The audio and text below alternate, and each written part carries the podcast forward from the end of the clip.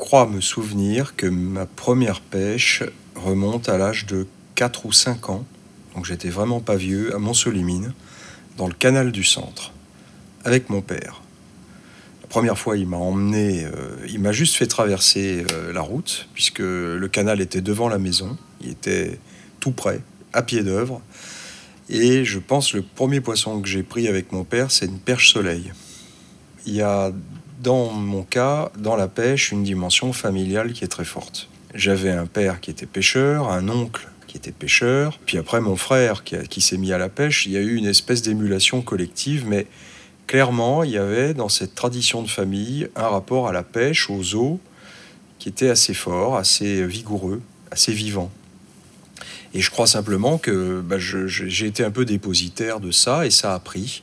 Parce qu'après tout, ça peut ne pas prendre, mais c'est clair que dans mon cas, c'est devenu quelque chose de personnel et une passion personnelle qui euh, m'accompagne encore aujourd'hui. Donc euh, c'est un chemin de vie et c'est un fil, pour prendre le mot qui convient le mieux, un fil rouge ou un fil tout court de, de ma vie. Voilà un petit peu la toile de fond et l'historique. Alors je crois qu'il y a il y a trois choses qui se combinent dans la pêche, pour moi. Première chose, c'est qu'il y a un lien à la nature. J'ai besoin pour pêcher d'être dans un cadre naturel que je trouve beau et où je me sens bien.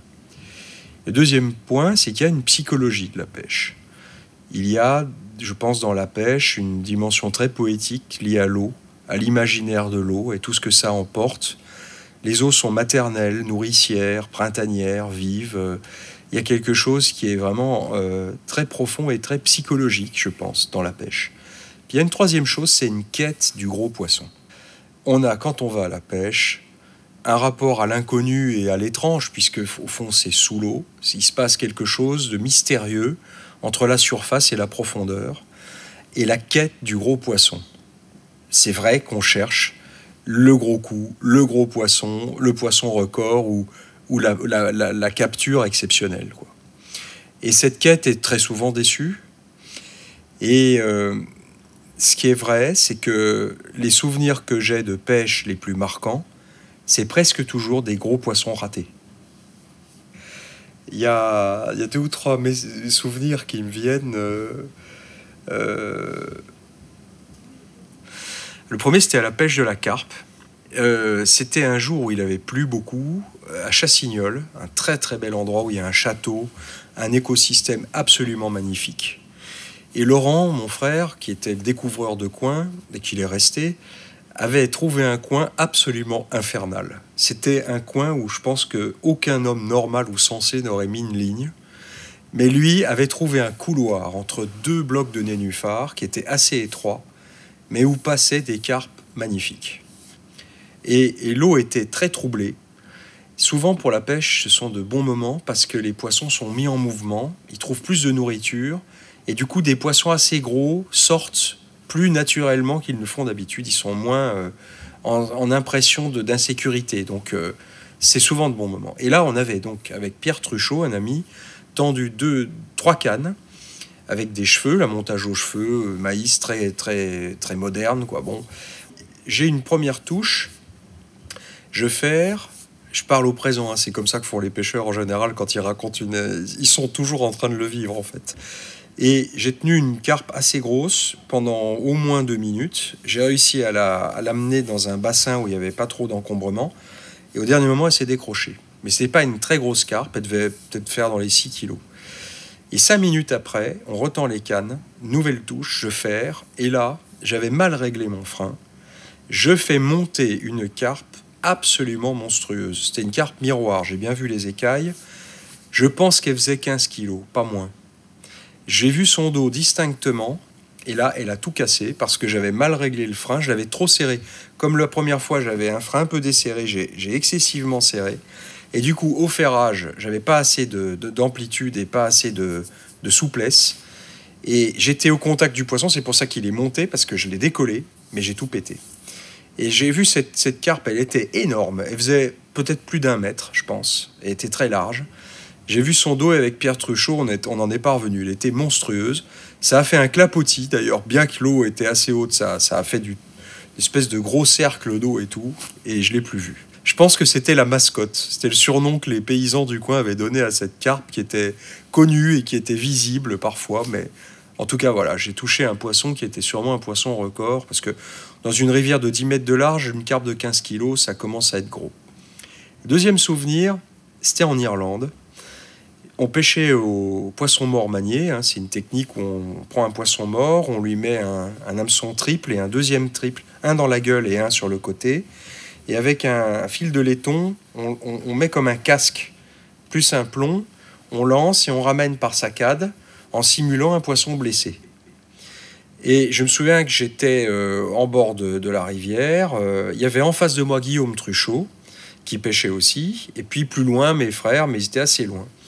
J'ai lancé deux fois et, au premier lancer, j'ai senti un choc comme si je m'accrochais. Et puis, le poisson a été libéré, j'ai ramené. Comme j'étais pris d'un doute, j'ai relancé. La deuxième fois, à peu près au même endroit, coup d'arrêt brutal. J'ouvre le pick-up parce que le réflexe dans cette pêche, c'est de ne surtout pas ferrer à la touche. Il faut laisser le brochet prendre le temps de retourner la, la, la, et de l'avaler seulement dans un deuxième temps. Donc les, grandes erreurs dans cette pêche, c'est de ferrer trop tôt. Parce que des fois, on accroche le brochet, mais mal, ou des fois, on le rate.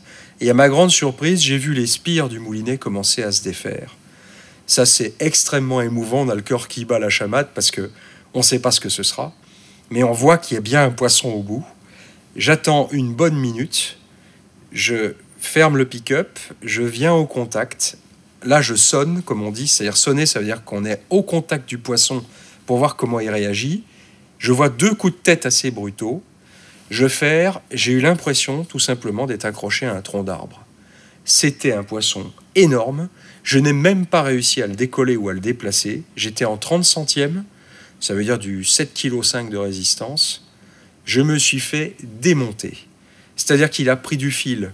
Ça a fait le, moulinet, le, frein a crié pendant euh, quelques secondes, tout explosé, plus rien. Et Guillaume Truchot a vu la scène, il a même vu que la canne était entraînée dans l'eau tellement c'était un gros poisson. Impuissance totale, mais il m'est resté. C'est inoubliable ce truc. Et la troisième euh, chose dont je me souviens, c'était en, en, mer. Je pêchais au jig ou avec une canne courte mais très puissante, euh, on, explore des spots et on, saccade, on ramène de manière saccadée le, leurre en imitant un poisson blessé. Et là, les touches sont extraordinaires parce que c'est d'une violence extrême. Ça donne des coups de tête qui sont monstrueux, qui peuvent vous arracher la canne des mains. Et des fois, on tombe sur des monstres, des sous-marins, c'est-à-dire des poissons qu'on n'arrive pas à brider, bien qu'on ait des freins très puissants. J'ai tenu un poisson colossal. Je ne peux pas dire combien il faisait, mais c'était sûrement plus de 20 kilos. J'ai réussi à le monter d'une bonne quinzaine de mètres. Je l'ai touché à 50 mètres. La touche a été d'une violence extrême. Heureusement que je tenais bien ma canne parce qu'il me l'aurait emmené. Mais à 15 mètres, il est reparti, mais vertical, quoi. Brutalement, mais en piquant. Et là, le frein a, a travaillé pendant une bonne dizaine de secondes et là, tout explosé, plus rien. Et j'ai pas su ce que c'était. Je, je, peux imaginer que c'était peut-être une grosse sariole, mais une sariole d'au moins 20 kilos, un cobia, ou... mais c'était énorme. Énorme.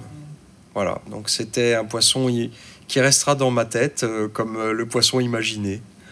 Et finalement, le poisson fantasmé est presque plus important que le poisson pris, parce qu'on peut lui attribuer euh, toutes les vertus, toutes les tailles, toutes les, tous les records possibles.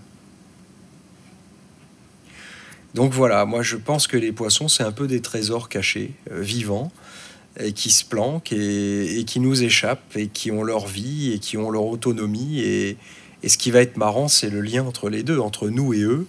Et le lien, bah, c'est le matériel de pêche, c'est le fil. Et le fil, c'est voilà, c'est magique ce truc, quoi. Mais je, pense qu'il faut avoir euh, cette sensation poétique et, surtout ce contact physique avec le poisson. Quand il mord, il y a, J'aime beaucoup cette phrase de Fallet, je trouve qu'elle est on ne peut plus belle, on une vie vous prend la main. Une vie vous prend la main. Voilà une, phrase qui, à mon avis, dit tout sur les sensations du ferrage et du premier contact avec le poisson.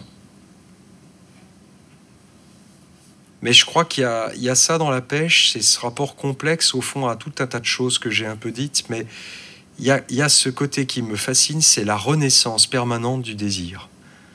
C'est-à-dire que jamais je n'ai été lassé, et même si j'ai pris une bredouille, euh, si la pêche n'a pas été bonne, pas marché, qu'il a fait mauvais, tout ce qu'on veut, il peut arriver plein d'incidents, le, jour suivant, on, y revient, avec le même appétit euh, et une espèce de morale intacte et de, de même gisement d'espérance c'est tout un rituel la pêche. On part le matin tôt, il fait encore nuit, on sort du port, euh, il y a l'air du large. Euh, il y a des sensations particulières, à voir le soleil se lever. Parfois, on a pris des orages monstrueux. Enfin, et c'est jamais la même chose. Ce que je voudrais dire ici, c'est que ce qui me passionne dans la pêche, c'est que c'est jamais pareil. Il y a, je crois, un grand philosophe grec qui disait on ne se baigne jamais deux fois dans le même fleuve. Et ce qu'il voulait dire par là, c'était bien sûr la mutabilité de la vie humaine, euh, le côté irréversible du temps et de l'espace, mais jamais l'eau n'est pareille, même un coin qu'on connaît, ça nous réserve à chaque fois des surprises, on, peut, on a une grande attente. Chaque pêcheur, quand il est vraiment pêcheur au fond de lui, arrive au bord de l'eau ou arrive sur son lieu de pêche avec une grande attente, l'attente du gros. Et puis, c'est comme un triangle. Ça va s'amenuiser avec le temps parce que plus le temps passe et plus la probabilité que ça arrive euh, se réduit. Et bien, quand même, ça va renaître comme une hydre. Voilà un petit peu la pêche, c'est ça, c'est tout ça. Et je trouve très intéressant de varier les types de pêche et de varier les lieux, parce que c'est aussi une belle façon de connaître et de découvrir des endroits, euh, en France ou ailleurs d'ailleurs je, pense qu'il y a une démarche de, citoyenneté du monde et de, manière d'occuper, d'occuper le, lieu, de, s'y déployer, de, s'y sentir bien. Pour moi, la pêche, en tout cas, est un lieu sûr. Je, pense qu'il y a une fidélité à soi et quelque chose qui est de l'ordre de la conservation de soi et, et de l'identité et de la pérennité. Parce que on est appelé à changer tellement dans la vie avec le vivant on a besoin tout de même d'avoir quelques repères fixes.